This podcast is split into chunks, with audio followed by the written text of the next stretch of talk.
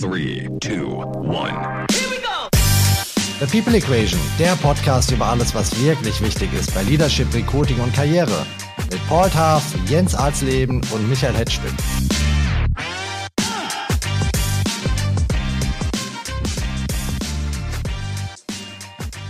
Herzlich willkommen zu The People Equation. The People Equation, das sind der Headhunter Paul Taff, der Leadership Coach Jens Arzleben und ich, Michael Hetschstück. Gute Paul, moin Jens. Gute aus Vilbel. Moin aus Hamburg. Und guten Morgen auch von meiner Seite hier aus Frankfurt.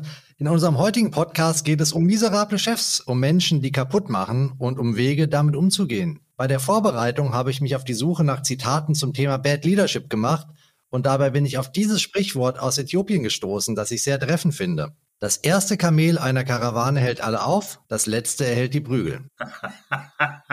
Jens, heute dreht sich sehr viel um ein persönliches Erlebnis von dir. Du warst nämlich mal das letzte Kamel in einer Karawane und hast viel Prügel einstecken müssen. Das ging jahrelang und du hast mir mal erzählt, dass sich diese Erfahrung bis heute sehr intensiv prägt. Ich finde es klasse, dass du dich dazu bereit erklärt hast, diese Erfahrung hier heute mit uns zu teilen und spiel deshalb den Ball direkt mal zum Start zu dir rüber. Erzähl doch mal, was genau ist dir widerfahren und warum beschäftigt es das heute immer noch?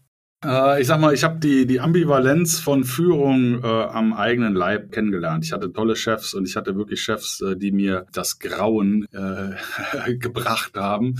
Ich fange mal aber ganz von vorne an. Äh, der erste Spruch zum Thema Führung, äh, den ich äh, jemals gehört habe, das war in der Offizierschule der Luftwaffe und der Kommandeur der äh, Offizierschule hat uns also begrüßt mit den Worten, meine Herren, führen Sie immer so, dass Sie nicht von hinten erschossen werden. Okay, jetzt äh, der eine oder andere, der mich kennt, äh, hat das schon mal gehört, das Zitat, aber ich finde das wirklich immer zu gut, weil es hat sich also wohl herausgestellt, dass gerade äh, bei den Einheiten, die Patrouille äh, gelaufen sind im Vietnamkrieg, die meisten Offiziere von hinten erschossen wurden, weil das die einzige Möglichkeit war, sich äh, Tyrannen zu entledigen ohne Konsequenzen. Und das hat uns äh, der Kommandeur damals gesagt, eben auch, auch sinnbildlich dafür, tatsächlich die Menschen nicht zu misshandeln, weil das irgendwann backfeiert. Und äh, es steht in, in der äh, ZTV 2600-1 innere Führung der Bundeswehr der magische Satz, wer Menschen führen will, muss Menschen mögen. Äh, und das haben die versucht, uns beizubringen,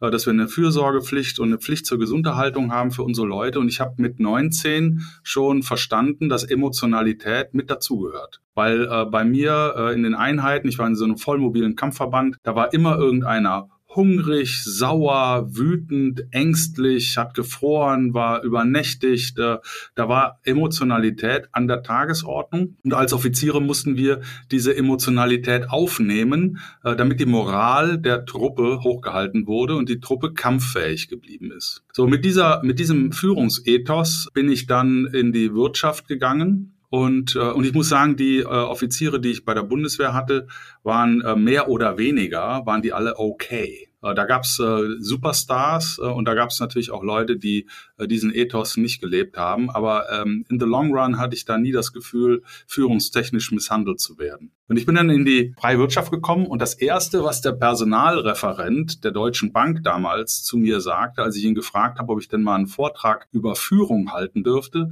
sagte Herr Alsleben, so jemand wie Sie wird bei uns nie über Führung sprechen. Und dann dachte ich so, ach, cool. Äh, also wenn äh, das, was wir bei der Bundeswehr gelernt haben, wenn das so veraltet ist und so outdated ist und so schlecht ist äh, und die Deutsche Bank äh, das so viel besser macht, dass die mich noch nicht mal vors Mikrofon lassen, dann bin ich jetzt mal gespannt, was da auf mich äh, zukommt. Und dann muss ich sagen, äh, habe ich von da an bis zum äh, heutigen Tage eigentlich äh, keinen Tag gehabt, wo ich nicht an die Führung äh, bei der Bundeswehr gedacht habe und mich gefragt habe, warum sind denn die in der Wirtschaft eigentlich alle so weit weg von dem, was funktioniert? Das ist natürlich auch ein bisschen, ein bisschen, ähm, ja, ich sag mal pauschal. Aber ich erzähle mal ein paar Beispiele, äh, ohne Namen zu nennen, äh, was mir da so widerfahren ist.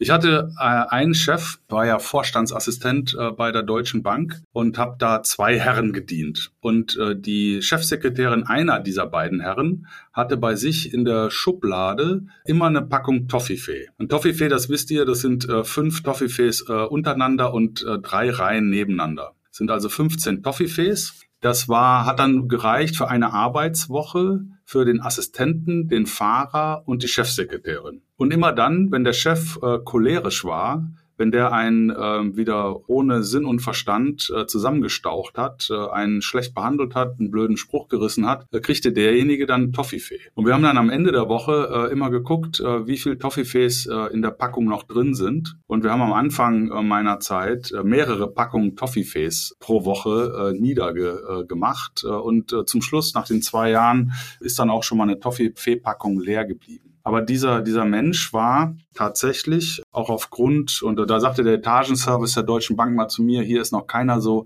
nett rausgegangen, wie er reingekommen ist. Diese Menschen standen so unter Druck, dass eben einige von denen diesen Druck äh, auf die nächste Mitarbeiterebene sozusagen abgelassen haben. Und es war tatsächlich so, dass ich ähm, wirklich Angst hatte. Das kann ich nicht anders sagen, weil die, die Konsequenz dieser Menschen oder die, die Konsequenz, die die für einen selber bedeutet haben, war ja existenziell. Man wusste ja, wenn man äh, aus der Vorstandsassistenz äh, rausgeschmissen wird, weil man seinen Job nicht gut macht, dann ist das das Ende der Bankkarriere dann ist das äh, das Ende der Träume. Zumindest damals war das so. Der Träume, der Vorstellungen, äh, der, der Wünsche, äh, der Sehnsüchte, äh, beruflich erfolgreich zu sein. Und ich habe leider Gottes auch ähm, wirklich dramatische Situationen erlebt, bis hin zu Selbstmorden von Kollegen, ähm, die den Druck nicht ausgehalten haben, den die Führungskräfte weitergegeben haben. Also das ging wirklich von Rumschreien über Niedermachen, über willkürlich Dinge vorwerfen, werfen. Also ganz, ganz, ganz bitter. Es gab mal ein, eine Situation, da fragte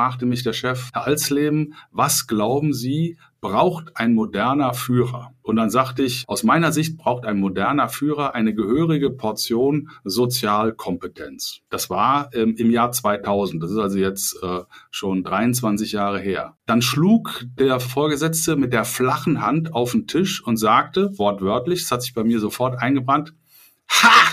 als Leben. Sie immer mit ihrer verdammten Sozialkompetenz. Ein harter Führer, der in der Sache Vorbild ist, bekommt den Respekt, den er verdient. So, äh, oder es gab andere Situationen, da sind Vorgesetzte um 23 Uhr durchs Großraumbüro gegangen und haben alle die aufgeschrieben, äh, die schon gegangen waren und haben die morgens ins Büro zitiert und haben gesagt, äh, ihr wisst schon, wir sind hier nicht das Sozialamt. Also nach dem Motto, was macht ihr um 23 Uhr zu Hause, seid ihr irre? Ja, und ich kann, ich kann Anekdoten äh, zu, zu Führungsfuck-Ups äh, aufzählen, bis es dunkel wird, was mir da persönlich widerfahren ist. Mythen, äh, dass die Harten in den Garten gehören äh, und so weiter. Warum hast du das so lange mitgemacht? Oder würdest du sagen, dass du rechtzeitig rausgekommen bist? Also ich, äh, das erste Mal habe ich also ich habe dann nach der Vorstandsassistenz, Vorstandsassistenz äh, äh Ende der 90er, muss man eben sagen, war der Karrierepfad überhaupt. Das war ein Rufjob, das heißt, du konntest dich ja nicht auf diese Tätigkeit bewerben, sondern du wurdest namentlich irgendwann genannt äh, und wurdest dann eben auserkoren äh, als Vorstandsassistent. Und dann war klar, damals, äh, wenn du die Vorstandsassistenz äh, gut durchläufst, dann wirst du auf jeden Fall irgendwann mal Hauptfilialdirektor, damals gab es 16 Hauptfilialen und hast im Prinzip äh, banktechnisch ähm, hast du eine offene Karriere vor dir. Damit ist völlig klar, das ist hopp oder top. Du musst diese zwei Jahre musst du überstehen, auf Biegen und Brechen. Ähm, weil wie gesagt, wenn du vorzeitig ausscheidest, dann ist das äh, banktechnisch, äh, war das das Ende sozusagen. Ist heute alles nicht mehr der Fall, aber damals war das überlebenskritisch. Also ich bin da hingekommen am ersten Tag äh, und ich kam aus der Hauptfiliale in Mainz und das war ein ruhiges Leben. Da bin ich immer um 18.37 Uhr mit der letzten Straßenbahn sozusagen, bin ich dann nach Hause gefahren, habe also immer bis um 18 Uhr gearbeitet, war um 9 Uhr da. Das war ein, war ein easy Job. Und ich durfte damals die Mainzer Allgemeine Zeitung auswerten. Und der stellvertretende Abteilungsdirektor hat äh, die Börsenzeitung gelesen und der äh, Abteilungsdirektor der FAZ. Es gab also drei Leute in der Filiale, die Zeitung lesen durften. Und ich war einer davon. Da war ich schon mal relativ breit aufgestellt. Dann kam ich in die Vorstandsassistenz und dann sagte der Chef, bevor ich morgens reinkomme, möchte ich, dass Sie alle wesentlichen Pressemedien zu all meinen äh, Aufsichtsratsmandaten durchgearbeitet haben. Die Lebensmittelzeitung, die Börsenzeitung, die FT, die FAZ, weiß der Geier. Das heißt, ich kriegte schon mal Schluckbeschwerden, weil ich um 6.30 Uhr aus dem Haus äh, gefahren bin um um 7 Uhr am Arbeitsplatz äh, sitzen zu können, um bis 9 Uhr zwei Stunden lang äh, acht Tageszeitungen und, und irgendwelche Branchenzeitungen äh, ausgewertet zu haben, damit der Chef wusste, was ist jetzt aktuell los. Und dann ging das, ging das durch bis, äh, äh bis nachts. Äh, ich war dann um Mitternacht zu Hause und morgens das gleiche Spiel weiter und es war alternativlos. Warum habe ich das ausgehalten?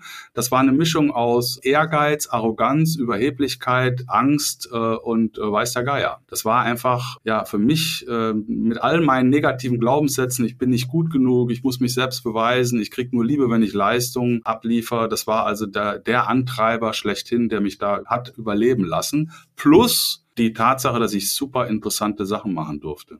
Aber jetzt suchst du ja die Schuld bei, dir, äh, bei dir. Also für, für die Erfahrung des Bad Leaderships sagst du jetzt, äh, Schuld ist deine Arroganz und so weiter. Ja, weißt du, wenn du, wenn du ein junger Mensch bist und ich war damals äh, nicht mehr ganz so jung, ich war 32, äh, ich hatte dann die acht Jahre Bundeswehr hinter mir, aber wenn du dann die Möglichkeit bekommst, äh, mal in das Zentrum der Macht zu gucken und du plötzlich eine Lebensperspektive eröffnet bekommst, äh, dadurch, dass du diesen Job machen darfst, dann machst du dir keine Gedanken darüber, wie du versuchen kannst, deinen Chef zu einer besseren Führungskraft zu machen, sondern du hast also auch unsere Obrigkeitshörigkeit aus aus, meiner Generation. Ja, ich musste noch aus dem Fahrstuhl aussteigen, wenn der Bankdirektor eingestiegen ist, weil äh, Rangniedere mit Rangoberen nicht zusammen Aufzug fahren durften. Ich meine, das war meine soziale Prägung. Und dann arbeitest du plötzlich für den Vorstand äh, der größten Bank Europas und damals einer der, äh, der größten und erfolgreichsten Banken der Welt. Dahinter fragst du die Macht nicht, ja, sondern du beobachtest die Macht äh, und versuchst dich im Dunstkreis der Macht am Leben zu erhalten. Das ist alles. Weil das ist einfach, ich hatte Familie, ich habe damals schon äh, zwei Kinder gehabt. Das war für mich sowieso alternativlos. Arschbacken zusammenkneifen, ne? wie im Gefecht. Ich meine, da fragst du jetzt auch nicht, äh, ob der äh, die Kugel nicht in eine andere Richtung feuern kann. Du rückst deinen Helm zurecht, gehst in die tiefe Gangart äh, und, und arbeitest dich da durch. Ja? Und dann wird eben, das macht, muss auch keine, keine Freude machen. Ich habe ja gelernt als Soldat, Arbeit muss keinen Spaß machen. Ne? Arbeit äh, dient einem höheren Zweck, Schnauze halten, weitermachen. Unter diesem Motto war das für mich äh, etwas, das war wie, für mich wirklich wie im Gefecht Gefecht war klar, ich komme da durch. Zu ungefähr selben Zeit ist Paul aus Corporate America ausgestiegen und ist in die Private Equity Welt rübergegangen, äh, um dort als CFO zu arbeiten. Jetzt denkt man ja, es gibt zwei richtig harte Wirtschaftsumfelder. Das eine ist eine Großbank, das andere ist Private Equity. Hast du ähnliche Erfahrungen gemacht wie Jens mit Bad Leadership? Also ich, ich wollte Jens fragen, ob er das alles durchstanden hätte ohne die militärische Ausbildung, bevor ich da einsteige. Also das ist eine gute Frage. Ich habe äh, sehr häufig in so Extremsituationen das Bild vor Augen von meinem Einzelkämpferlehrgang in Schongau und bin dann immer sehr, sehr schnell zu dem Schluss gekommen, Krieg ist schlimmer. Einzelkämpferausbildung ohne Essen, äh, ohne Dach über dem Kopf, äh, Kälte und harte Anschläge ist schlimmer. Und es ist in der Tat so, dass äh, dieses relative Blicken auf das, was noch äh, härter sein könnte, mir in der jeweiligen Situation extrem geholfen hat. Das denke ich mir jetzt. Also ich wäre keine gute äh, Soldat gewesen. Das, das kann ich jetzt schon sagen. Ich habe eher so eine anarchistische Tendenz in meine irische DNA. Aber äh, zu deiner Frage, äh, Michael, also die Erlebnisse von Jens, die, die, die habe ich nicht gehabt, bei weitem, bei weitem nicht. Aber ich habe gerade so spontan zurückgeblickt äh, zu meinen, zu meinen äh, damaligen Chefs also der beste Chef ist, ist der, diejenige, den ich jetzt habe, der heißt auch Paul, ja. Aber ich glaube, die Chefs, mit denen ich, äh, ich bin zweimal gefeuert worden in meinem Leben. Wenn ich gucke, wer da ausschlaggebend war, die haben eine gemeinsame Mentalität, alle nicht offene Menschen. Nenne natürlich auch keine Namen, ja. Aber der, der eine äh, kam aus der Schweiz, eine sehr schwarz-weiße Mentalität, wahnsinnig schwarz-weiß und nicht offen, hat nach oben gemanagt, also ein Politiker vor dem Herr, alles was nach oben ging, hat er mitgemacht und das, was ihm nicht gefiel, hat er nach unten delegiert. Ich, ich könnte mit ihm äh, eigentlich gar nicht mehr. Und der andere war aus Südengland, wo die Menschen auch nicht so offen sind, wie sie es im Nordengland sind oder, oder in Schottland oder, oder Irland und so weiter und so fort. Das waren aber keine extreme äh, Situation eigentlich, weil ich selbst, ich wollte auch raus, ja. Äh, ich habe es auch vielleicht sogar forciert. Ich, ich weiß nicht, ich habe einmal zu den einen Engländern gesagt, verdammt nochmal, sag mir doch, was du richtig denkst. Ist das so schwer? Ich möchte einfach mal, dass wir offen miteinander reden. Was ist passiert? Er ist rot geworden und hat gar keinen Satz mehr rausgebracht. Und äh, der andere, äh, das, das ist so ein politischer Tier war das gewesen, ja. Woran ist es gescheitert? Es gab kein Vertrauen zwischen uns. Und beide nicht sehr empathische Menschen, wenn wir, wenn wir wirklich da auf den Punkt bringen. Was glaubt ihr, wie stark ist Bad Leadership heutzutage noch verbreitet? Also meine Hypothese ist, jeder Chef, jede Chefin geht morgens ins Büro und versucht, die richtigen Dinge richtig zu machen. Also gegen diese Hypothese muss ich auch anarbeiten, weil ansonsten verlierst du den Glauben in die Menschheit. Ich glaube, jeder hat auch im Laufe seines Lebens eben Verhaltensmuster verinnerlicht, die ihn erfolgreich gemacht haben. Und dann ist natürlich äh, sehr stark kontextabhängig. Ne? Was ist jetzt karriereförderliches Verhalten in welcher Umgebung? Und dann äh, gibt es eben Menschen, die das annehmen und äh, diese karriereförderlichen Verhalten an den Tag legen und das auch dann zu deren Wesenkern passt. Also ich äh, nochmal dieser Spruch, Spruch des Etagenservice, hier ist noch keiner so nett rausgegangen, wie er reingekommen ist. Also die Tatsache, dass die Menschen mit guten Intentionen in eine Machtposition kommen, die dann plötzlich ihr Verhalten durch den extremen Druck so maßgeblich verändert, dass die Leute eine Verhaltensveränderung an den Tag legen und einfach misstrauisch werden, vorsichtig äh, und distanziert und so weiter. Das per se finde ich ja schon eine Katastrophe. Sind die bei Hard Bad Leader? I don't think so. Gibt es aus meiner Sicht immer noch viele Systeme, die Menschen dazu verleiten, distanziert, misstrauisch, vorsichtig und äh, vielleicht auch verhaltenstechnisch äh, kalt zu werden? Ja, das glaube ich schon. Ich glaube, die großen Konzerne ähm, haben immer noch das Problem, dass Konzernpolitik notwendig ist, um Karriere dort machen zu können und äh, Politik im Sinne von zu versuchen, so zu manipulieren und das System so zu leben, dass man möglichst überlebt und dabei auch noch nach oben kommt. Ist das Charakter förderlich? Hat da Charisma einen Raum? Wahrscheinlich weniger. Im inhabergeführten Mittelstand, äh, glaube ich, äh, gibt es eine, sagt ja auch immer jeder, eine viel höhere Sozialverantwortung äh, der obersten Führungsebene, der Familien, der Inhaber, wo äh, schon immer, äh, ich sag mal, mit sehr viel mehr Bedacht auch ähm, mit den Mitarbeitern umgegangen wurde, weil die Familie die Mitarbeitenden häufig als erweiterte Familie ansieht und auch damit groß geworden ist. Also es ist, glaube ich, systemabhängig ein bisschen, persönlich abhängig. Und gibt es einen Trend? Das ist ja deine Frage. Meine Hoffnung ist, dass es einen Trend weggibt von Bad Leadership, weil Bad Leadership kein erfolgsversprechendes Verhalten mehr ist. Ja, wenn du heute Bad Leader bist, dann wirst du exposed. Dann werden die Leute zunehmend mit Fingern auf dich zeigen, beziehungsweise mit den Füßen abstimmen und dein Unternehmen verlassen. Eine meiner Klienten sagte mal, und da bin ich durch, sagt sie, wir haben einen Brain Drain wie noch nie, weil keiner mehr Bock hat, äh, für den Alten zu arbeiten. Das ist, glaube ich, das, was wir heute sehen können. Bad leadership destroys performance uh, because people leave. Ja, also da würde ich definitiv zustimmen.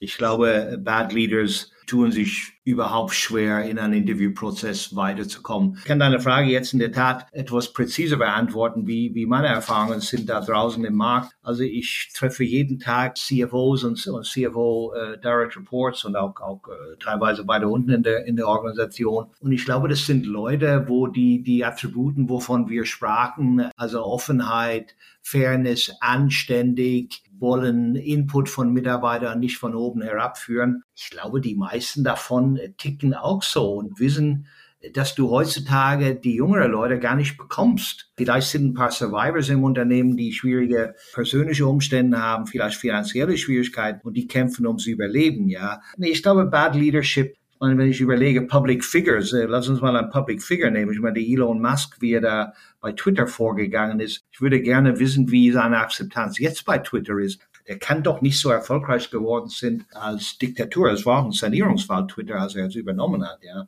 die waren ja fast pleite. Aber bad leadership doesn't work. Äh, da gibt's gar keinen Zweifel. Aber ein, eine Anmerkung muss ich sagen, das, das habe ich fast vergessen. Das ist super wichtig. Wenn du in einen neuen Job anfängst und du bist total frisch und, und motiviert und inspiriert, gucken wir mal Thomas Tuchel bei Bayern München jetzt, neu im Job, ne, offen, macht Spaß, hat gute Pressekonferenzen gemacht. Warten wir ein Jahr ab wie geht derjenige mit Druck um? Das ist entscheidend. Inwieweit wechseln die Menschen ihre Vorgehensweise, ihr Verhalten? Die gehen auf Defensive, die fangen an Fingerpointing, blame the others und so weiter. The true test of leadership is how do you perform when the shit hits the fan around you?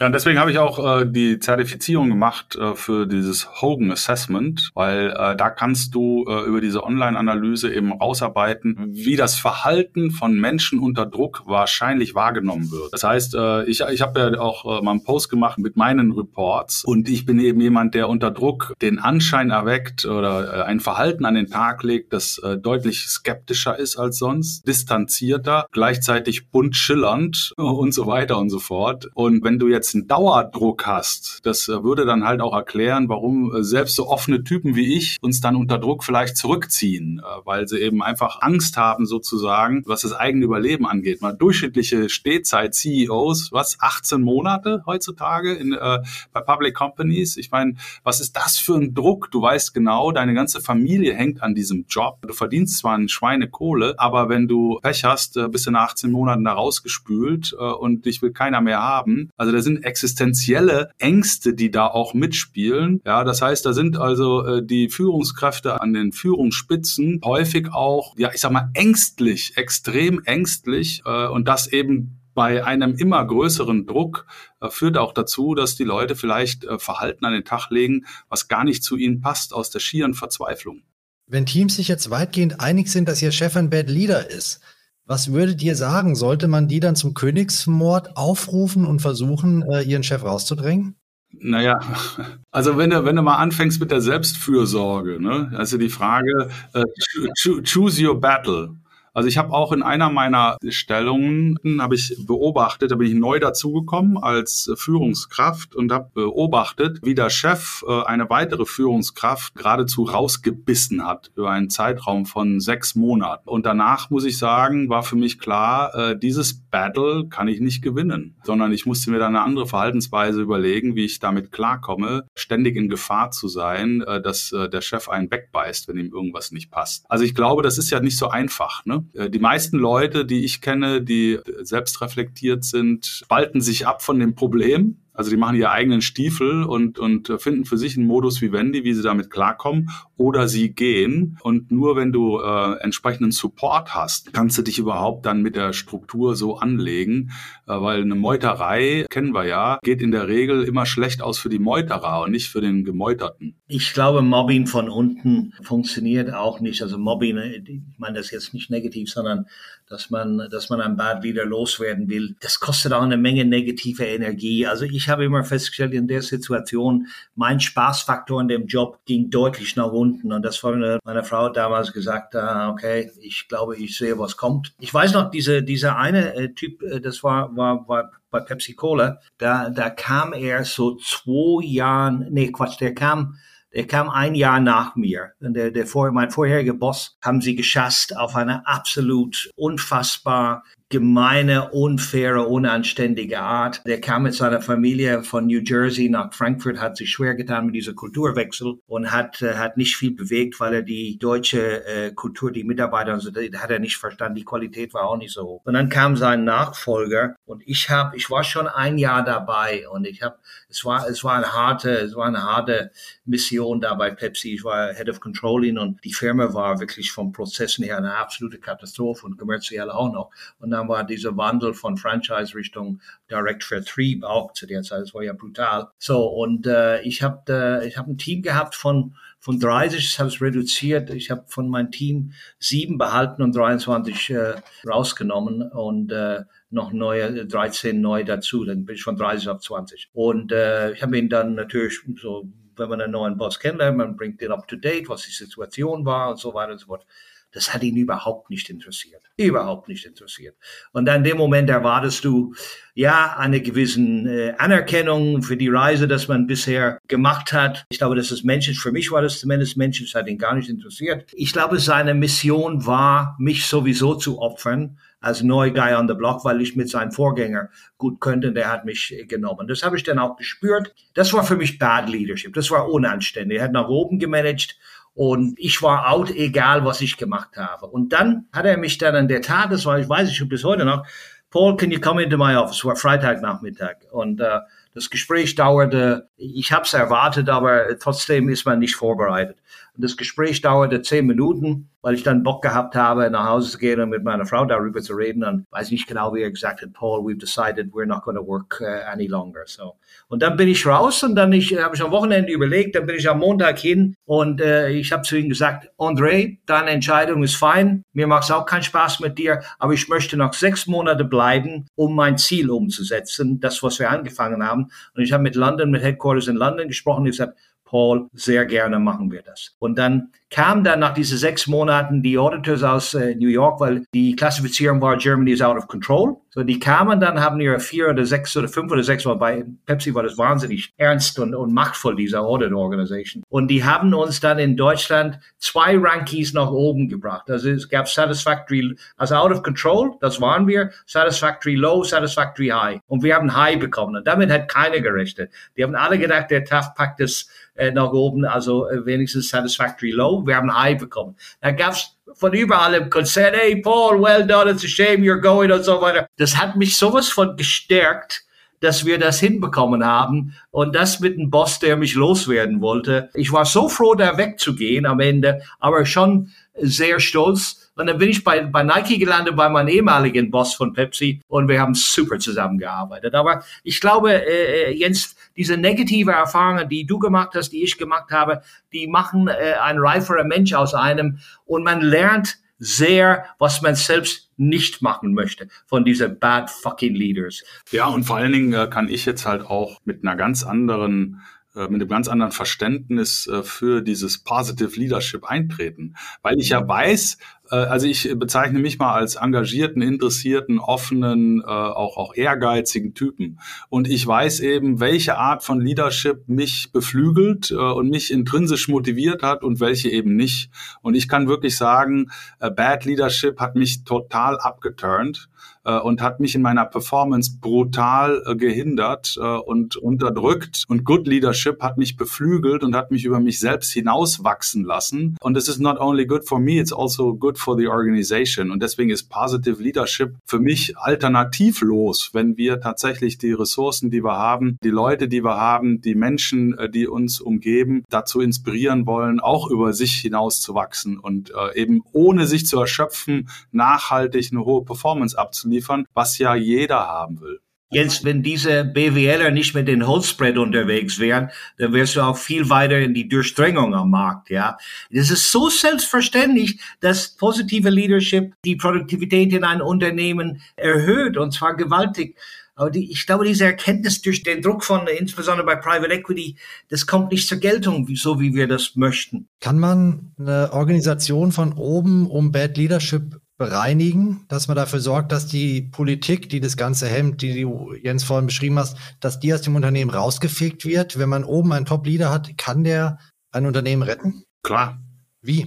Ein Mensch macht den Unterschied. Das haben wir ja nur auch schon in der großen globalen Politik gesehen, was ein Mensch verändern kann an Haltung, an Kultur. Ne? Putin, Trump mal äh, genannt, äh, die äh, ganze Völker entzweien können. Und umgekehrt geht's genauso. Natürlich, wo, wie, wie passiert das? Äh, dadurch, dass diese Menschen eben klar vorgeben, was ist richtig und was ist falsch, was ist förderlich und was ist hinderlich und das auch sanktionieren und selber vorleben. Also tatsächlich wirklich die Dialogfähigkeit, die ich eben angesprochen habe. Wenn du jemanden hast auf Führungsebene eins, der wirklich seine Leute im Auge hat, für den seine Leute alles sind und das sind nicht nur die Mitarbeiter, sondern auch die Kunden, die Lieferanten, dem der Mensch extrem wichtig ist, der seine Leute kennt, der um die Ressourcen weiß, die er hat, der äh, effizientes Ressourcenmanagement auch äh, vorgibt im Sinne von, wir müssen den Mensch in den Mittelpunkt stellen. Der gibt der Gesamtorganisation auch den Glauben und die Hoffnung darauf, dass hier Potenzialentfaltung möglich ist. Und dann fangen die Leute an, langsam, aber sicher Vertrauen in dessen Führungsstil zu gewinnen, weil er hochgradig glaubwürdig ist.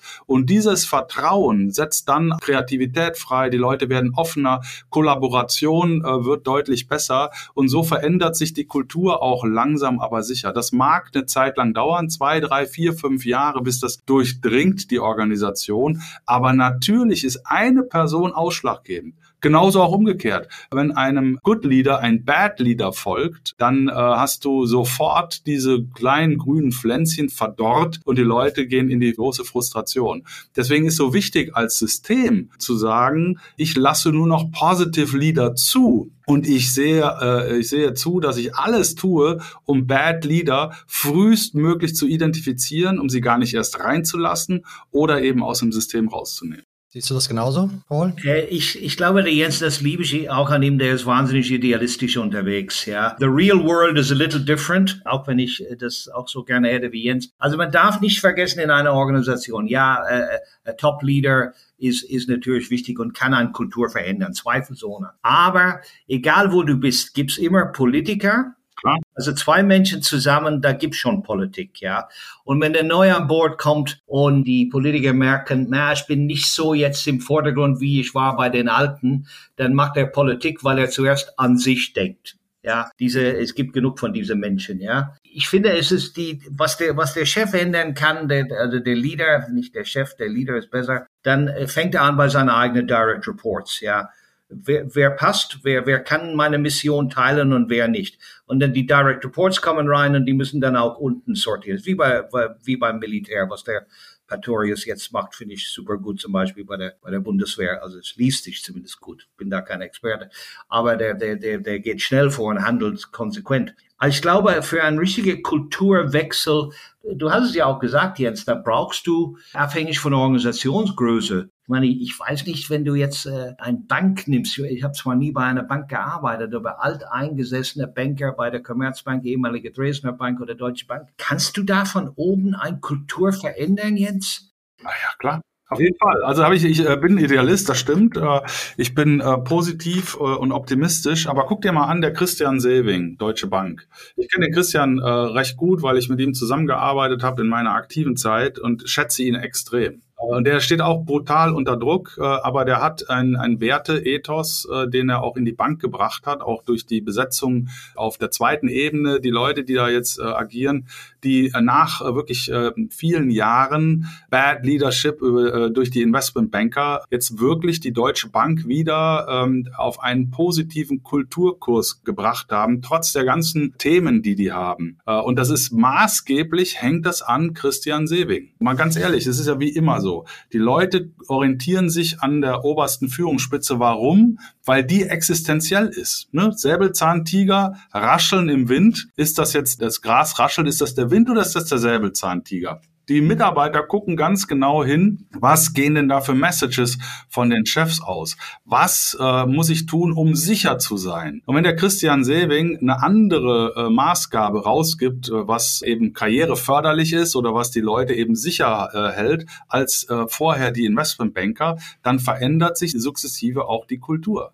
Ja, ich meine, das ist ein, das ist ein krasses Beispiel in der Tat, weil die Investmentbanker äh, sind ja von den normal verdienenden Menschen nicht wahnsinnig äh, geliebt gewesen bei der, bei der Deutsche Bank oder, oder woanders auch.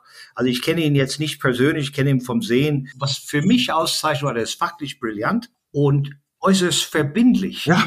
Genau, ich, ich fand jetzt seine Bühnenpräsenz äh, so, das ist so, so, ja, aber diese Verbindlichkeit hat er ausgestrahlt, diese Authentizität, ja. das ist wichtig. Ich meine, es gibt genügend Beispiele, Michael, wenn du überlegst, jetzt General Electric, Jack Welch, ja, einer von den Erfinder von moderner Management-Vorgehensweise, ja. Seitdem er äh, nicht mehr gibt, er hat auch nicht alles richtig, der war auch äh, teilweise ziemlich diktatorisch unterwegs, ja, aber er hat GE dann zu einer sehr erfolgreichen Organisation gemacht und war ein Zuhause für brillante Leute, haben wir häufig von Dell auch rübergeholt. Aber nach Jack Welch ist das Unternehmen wirklich in der falsche Richtung gegangen, egal welcher CEO da war und so weiter und so fort. Ich glaube, du brauchst schon, vielleicht liege ich da falsch, Jens, aber ich finde Bühnenpräsenz, also Authentizität, Verbindlichkeit, aber Bühnenpräsenz auch. Das ist in den letzten Jahren natürlich äh, verstärkt äh, durch äh, Social Media und so weiter äh, vers äh, verstärkt dazugekommen, dass du äh, dich in Wort und Bild in aller Öffentlichkeit jederzeit immer äh, sehr verbindlich und authentisch präsentieren musst, damit deine Story tatsächlich äh, glaubwürdig bleibt auch und, und ankommt. Ne? Das, das ist ein ja. neue, neuer Skill, den die äh, CEOs und oder die C-Suite dieser Welt äh, eben lernen muss. Ne? Also wir haben, wir haben, wir beurteilen die Leute nach Persönlichkeit, Akademie und Track Record. Persönlichkeit ist bewusst am Anfang. Wenn das nicht vorhanden ist, dann, dann gehe ich gar nicht auf die A und T äh, überhaupt ein, ja. Also die Fähigkeit, Leute mitzunehmen, zu inspirieren und so weiter und so fort. Das haben auch nicht so viele.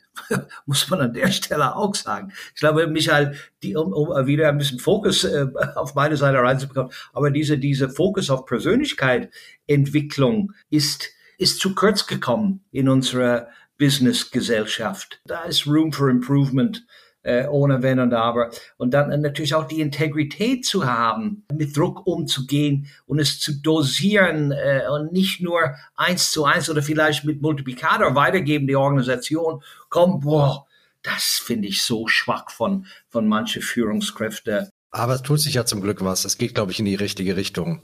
Wir sind schon lange über die Zeit, deswegen muss ich leider hier mal reingrätschen, ähm, weil ich würde zum Schluss mit euch noch eine Sache machen. Ich würde noch ein kleines Spiel mit euch spielen. Und zwar, wir hatten es schon mal gespielt in der früheren Episode, das heißt Memory. Und wo wir gerade über so äh, persönliche Erlebnisse sprechen, möchte ich von euch beiden natürlich gerne noch zum Schluss zwei Anekdoten hören. Und zwar, jeder von euch berichtet bitte von dem krassesten Fall von Bad Leadership, den ihr persönlich erlebt habt. Jens, du fängst an, aber bitte nicht mit dem, den du uns vorher schon äh, berichtet hast, sondern mit einem anderen persönlichen Fall von Bad Leadership. Hau rein.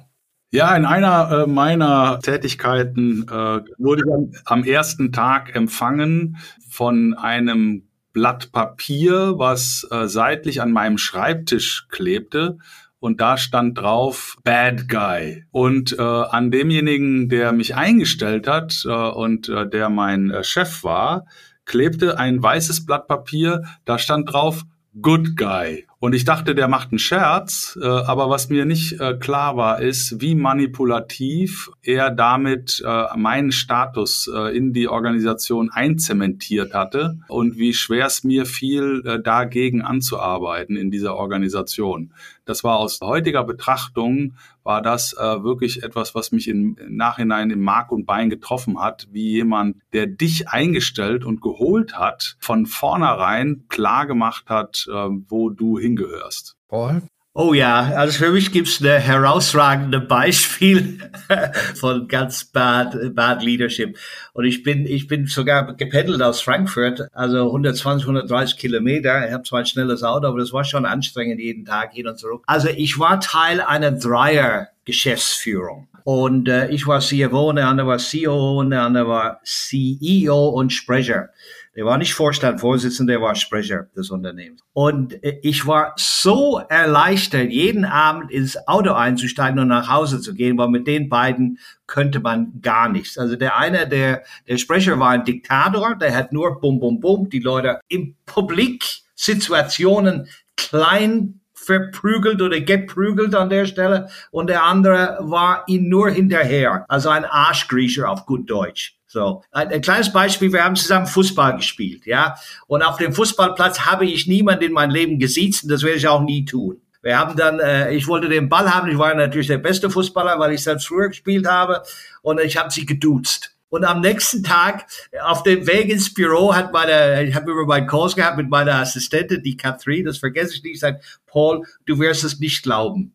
Du hast ein E-Mail in deinem Inbox. Da habe ich gesagt, okay, lese es mir vor. Sehr geehrter Herr Taff, wir möchten Sie bitten, uns bei Ihrer Ihnen bekannten äh, äh, Namen äh, auch äh, in, bei allen Anlässen zu benutzen. Ja, also so nach der Motto, How dare you dudes me auf dem Fußballplatz? Und da habe ich dann gedacht, ich habe ein super Verhältnis zu dem Private Equity Eigentümer, er könnte auch nicht mit denen, überhaupt nicht. Da habe ich mich ein bisschen weiter gequält, aber dann habe ich irgendwann gesagt, ach, bye bye, diese Bad Leaders Setup. Und ich könnte mit meinem Team hervorragen, die, wir haben auch Spaß miteinander gehabt. Aber die zwei, ja, ich sag's lieber nicht, das ging gar nicht. Sitzen auf dem Fußballplatz ist es so grotesk, dass man eigentlich geneigt ist, über Spinner wie die, die ihr gerade beschreibt, zu lachen, äh, wenn es nicht so ernst wäre. Aber es ist leider ernst. Deshalb hoffen wir, dass unser sehr offener Podcast von heute euch neue Perspektiven eröffnet hat, mit dieser Problematik umzugehen, die wir, glaube ich, alle persönlich kennen. Wenn ihr euch dazu mit unseren beiden Veteranen hier austauschen möchtet, findet ihr die Kontaktdaten von Jens und Paul wie immer in unseren Show Notes. Ich kann nur sagen, nur Mut.